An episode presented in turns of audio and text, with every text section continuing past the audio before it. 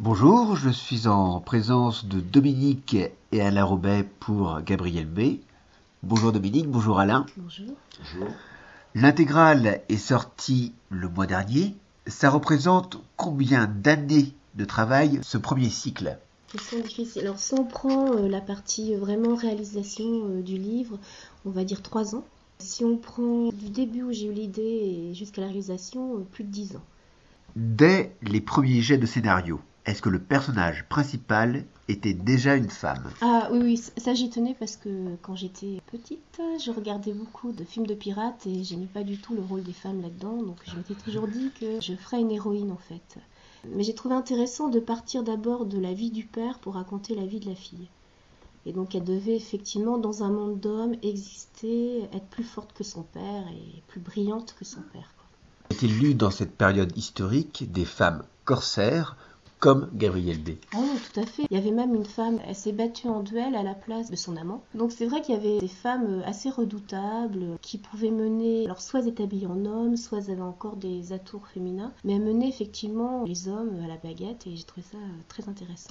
Est-ce que cette série reste 100% historique ou quelques éléments sont imaginés Il y a une base vraiment historique parce qu'on se repère, surtout dans le premier album, on se repère par rapport à Kadoudal, à son parcours.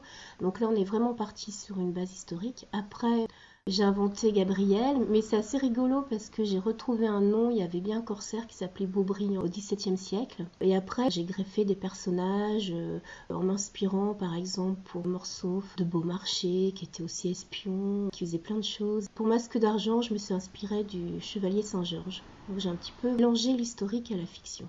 Alain, as-tu fait appel au numérique? Pour le dessin, non. Je sais toujours travailler traditionnellement sur une feuille de papier avec le crayon qui fait scratch-scratch. Dans le premier tome, j'ancrais encore à la plume et au pinceau. À partir du tome 2 et 3, parce que c'était passé quelques années du fait de diverses aventures éditoriales, en fait j'ai conservé le crayon. En fait c'est le logiciel qui fait passer le gris du crayon en noir, et ensuite la mise en couleur effectivement est faite euh, de façon numérique. ouais. Est-ce que les recherches ont été difficiles? Non, mais elles ont été passionnantes. En fait, au début, il y avait une première version de Gabriel euh, qui se passait au XVIIIe siècle. Voulais placer ça sous la régence de Philippe d'Orléans. Et puis finalement, on a changé d'époque, donc j'ai dû me redocumenter sur Napoléon et tout ça. Comme on est fan d'histoire, nous, c'est pas un calvaire de se documenter, quoi. C'est vraiment passionnant. Gabriel B se distingue dans cette intégrale, couverture noire, arrière-plan des navires. C'est vraiment assez particulier comme couverture d'intégrale. Oui, et ce que j'adore, c'est qu'on voit pas du tout l'héroïne sur la couverture. J'ai trouvé ça assez gonflé de la part de notre éditeur. Pour moi, cette image-là, ça me fait vraiment penser aux vieux films de pirates. Donc on est vraiment dans l'ambiance. Mais en fait, au départ, l'éditeur, donc Emmanuel Proust, était parti sur l'idée de reprendre un portrait que j'avais fait à la manière de peintre au début 19e de Gabriel pour une expo à Saint-Malo. Et puis après mûre réflexion, il a préféré en fait partir sur l'idée d'un autre tableau que j'avais fait, qui était effectivement plus un tableau d'ambiance, que j'ai repris de façon cette fois-ci numérique, que ce soit cohérent avec le reste de la série. Par contre, le tableau apparaît dans le cahier graphique en fin d'album. Justement, que contient cette intégrale? L'intégrale, il y a donc les trois tomes réunis, avec l'avantage qu'on se rend compte de la construction du travail de Dominique au niveau du scénario. C'est-à-dire qu'en fait, on prend les trois à la suite et on a demandé à ce qu'il n'y ait pas d'intercalaire. De façon à ce qu'on voit bien, c'est un récit complet qui se lit dans la foulée. Et à la fin, il y a donc un cahier graphique avec des peintures, que ce soit à l'acrylique ou à l'aquarelle, donc en fait tout autour de l'univers de Gabriel, donc des paysages du Devon, de Cornouailles, des petits ports anglais, puis évidemment des bateaux. Maintenant, il y a un deuxième cycle. On a eu un aperçu d'un visuel qui montre les Antilles. Est-ce que c'est toujours le cas?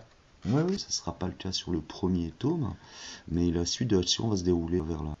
Parce qu'en fait, Dominique avait envie de développer le scénario cette fois-ci, puisqu'il est beaucoup question de liberté aussi dans le premier cycle, de continuer dans l'idée et de travailler cette fois-ci sur l'esclavage, entre autres, hein, sur l'esclavage aux Antilles tous les mouvements de libération qui sont déroulés à cette époque-là et donc les suites. hein, parce qu'il y a déjà un personnage noir antillais dans le premier tome, qui donc est un adjoint de Toussaint Louverture, qui était un général qui avait libéré une des îles des Antilles, donc on va aller dans cette direction-là, entre autres. Est-ce qu'il y a d'autres projets qui sont en vue?